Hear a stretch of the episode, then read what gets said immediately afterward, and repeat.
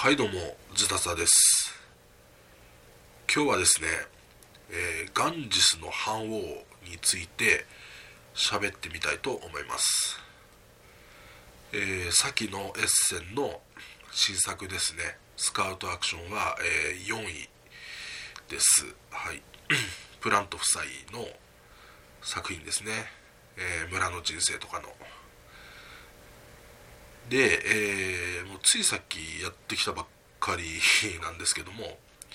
あと基本ルールしかやってないのでまあ上級ルールとかを試してないので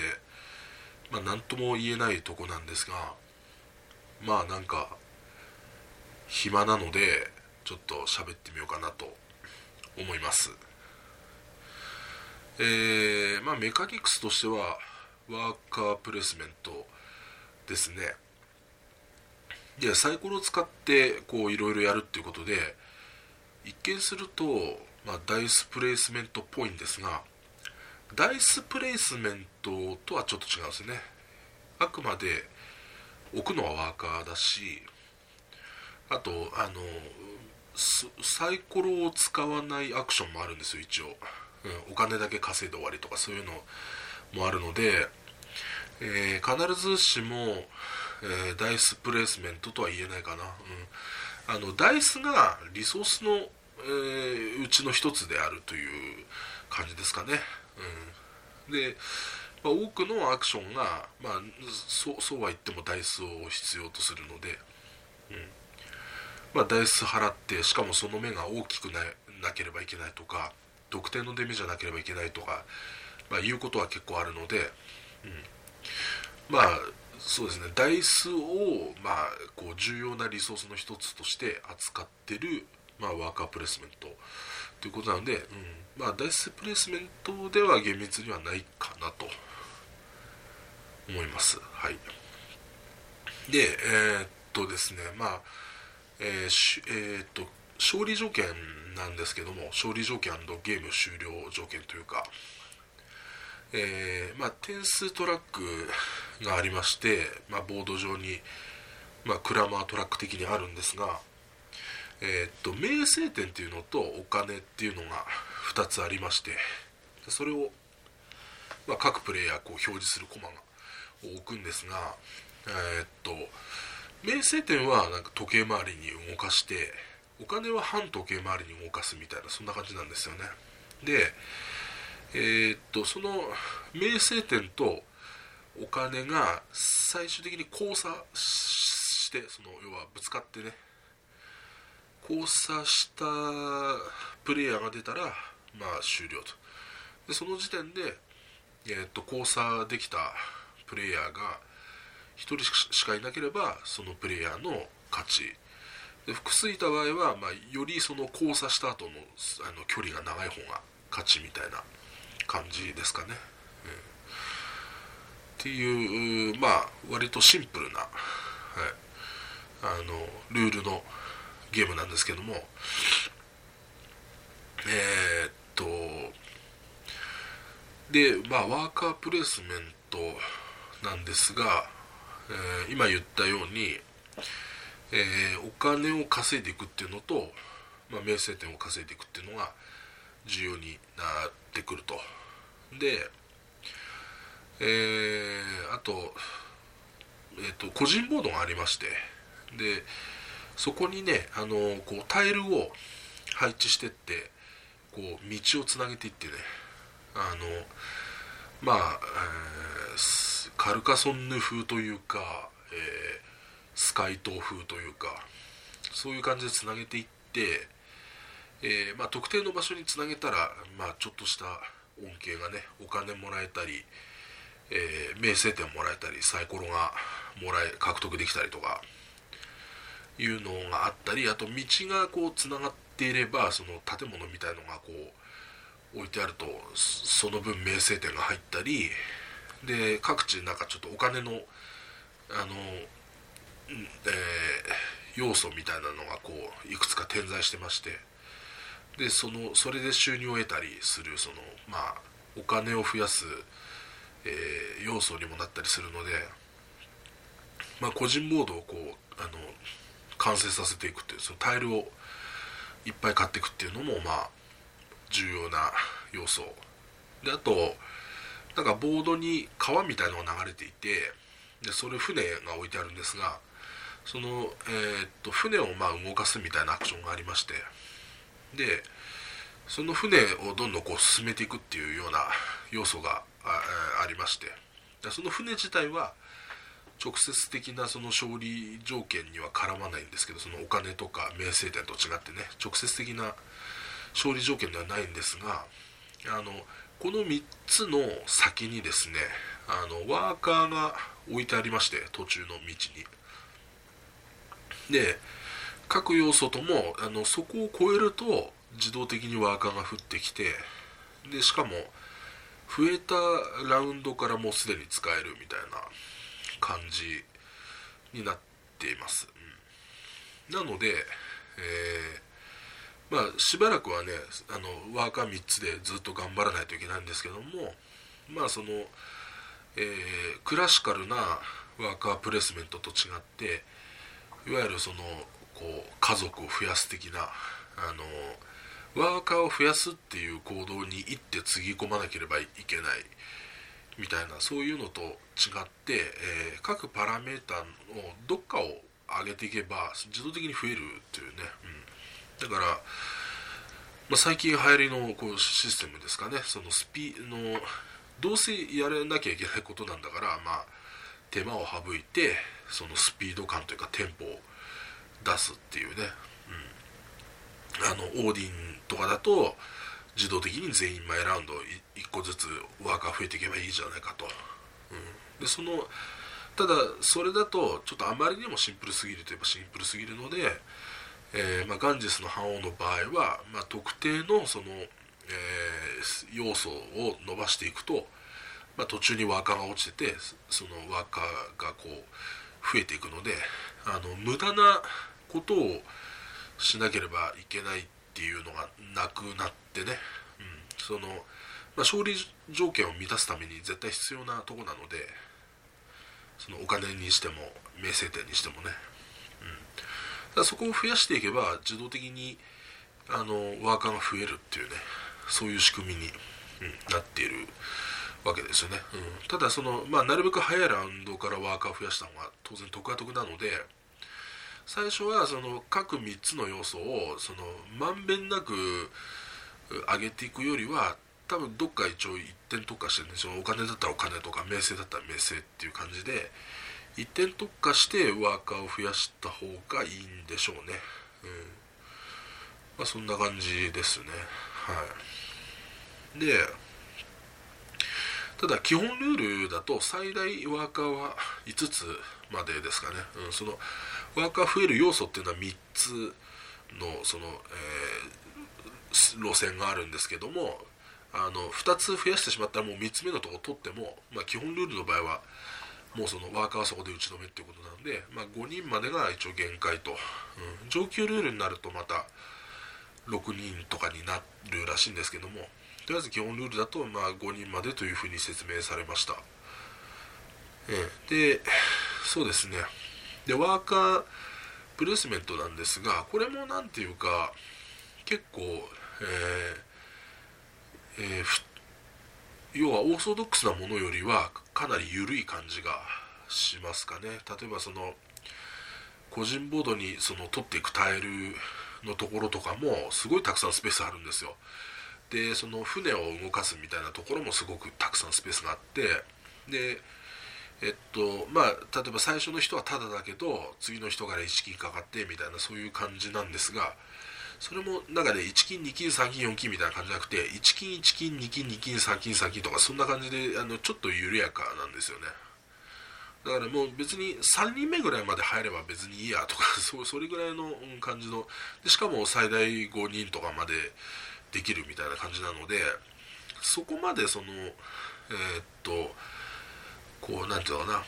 な。あのアクションスペースの潰し合いみたいなイメージはあんまりなくて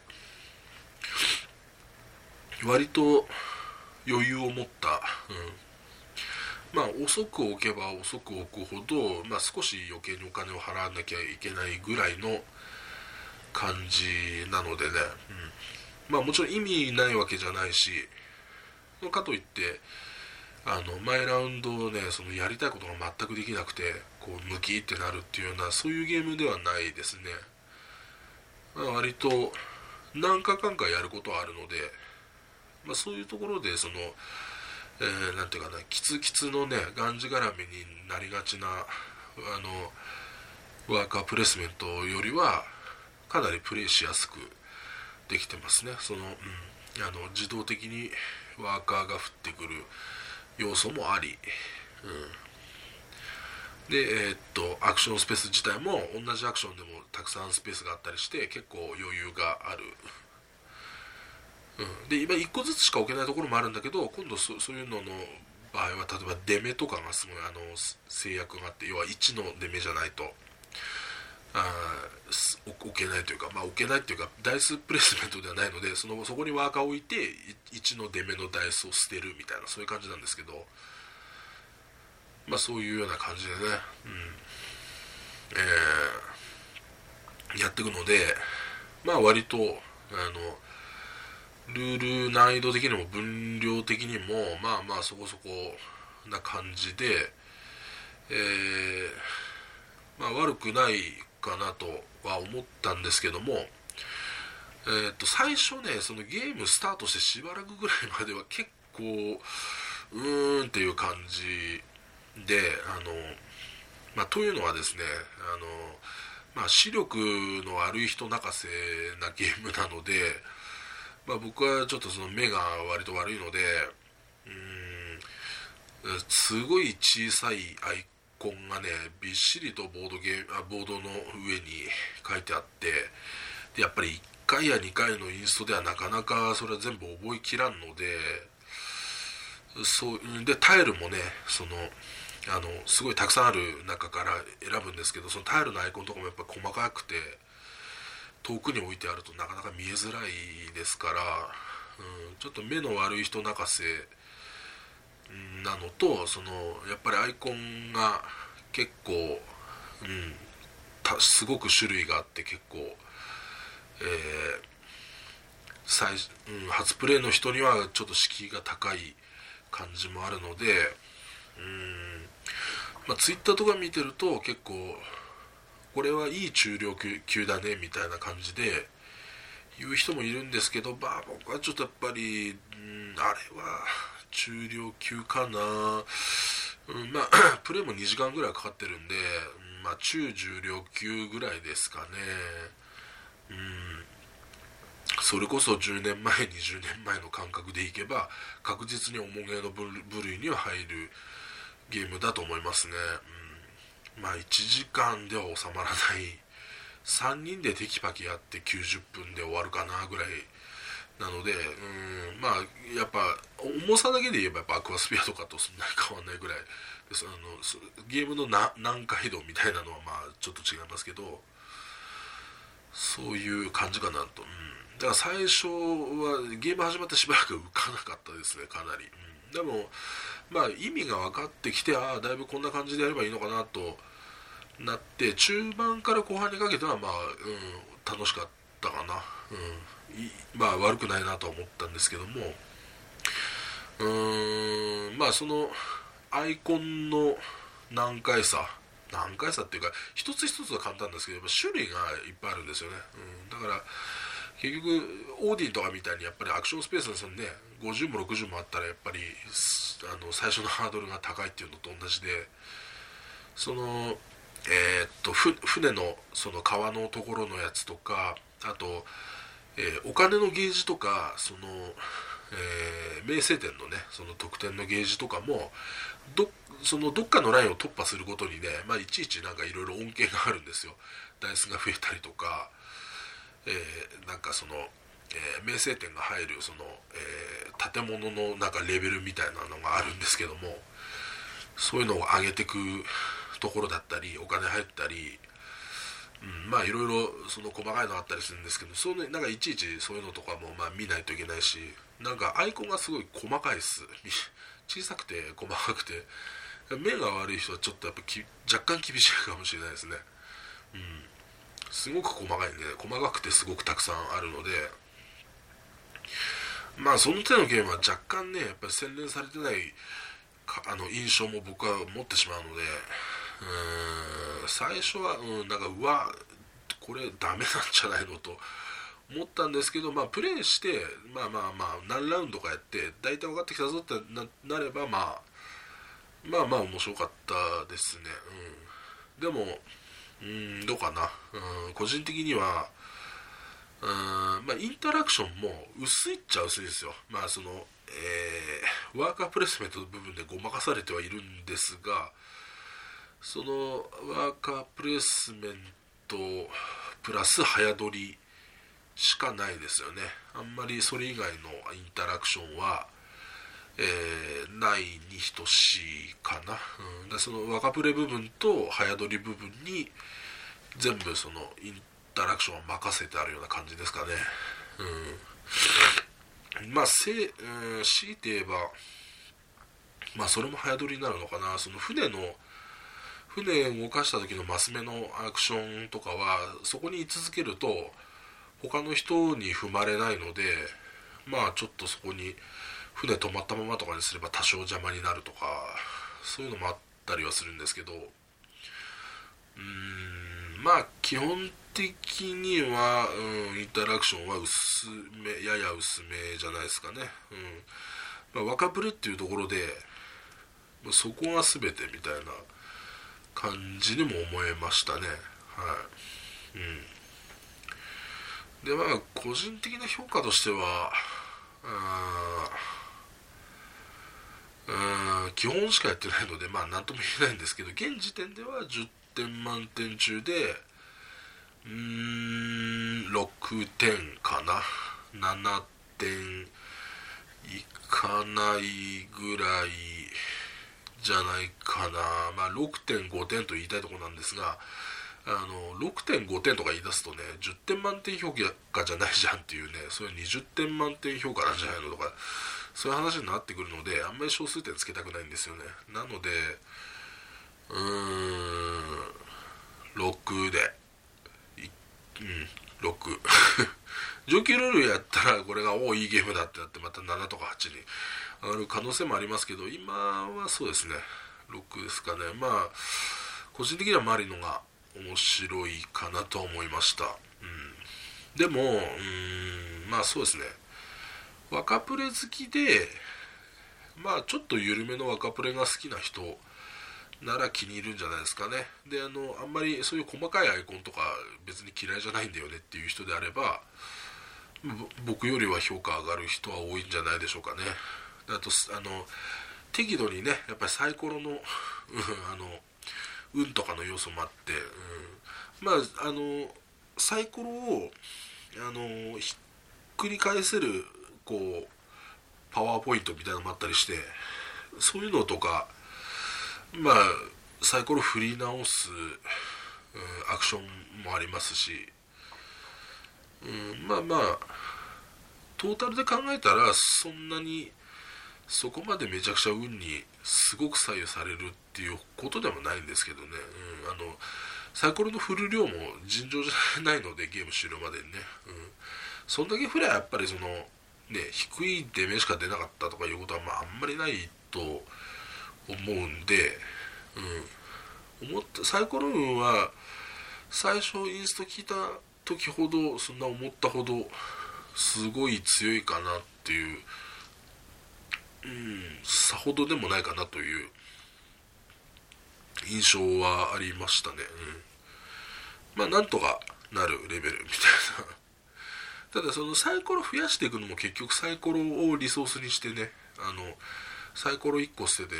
サイコロ2つ取ってくるみたいなものが多いのであのえっと、リソースをね完全にそのサイコロっていうリソースを完全に切らしちゃうとね結構厳しいんですよ。そのゼロの状態から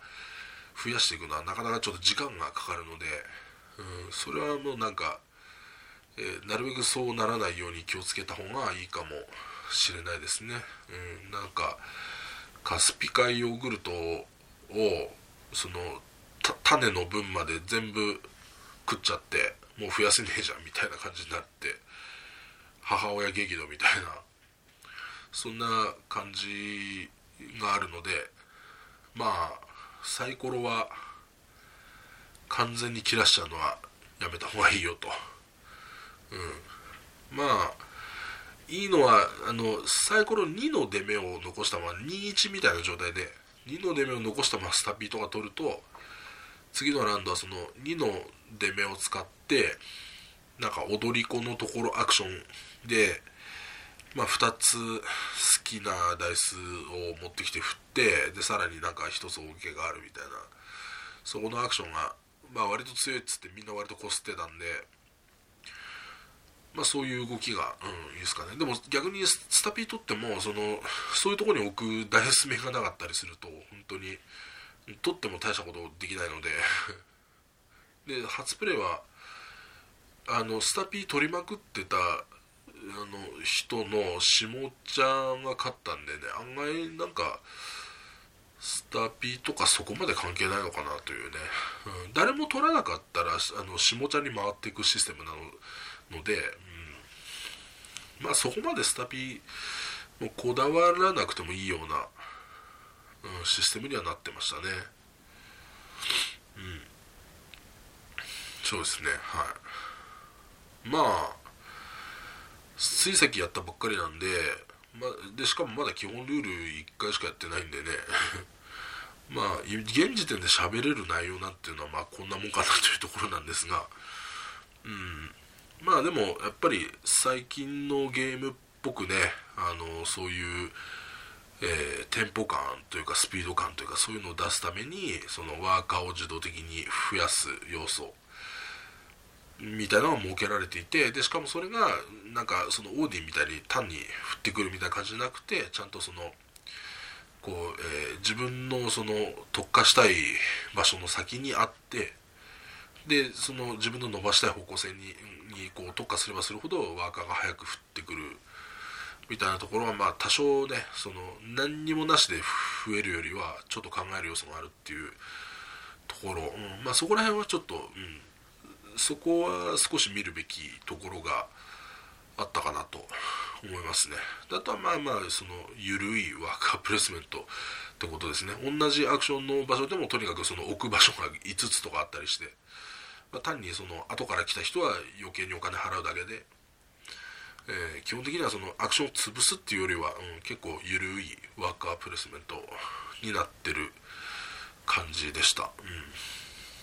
うん、でまあえー、タスク達成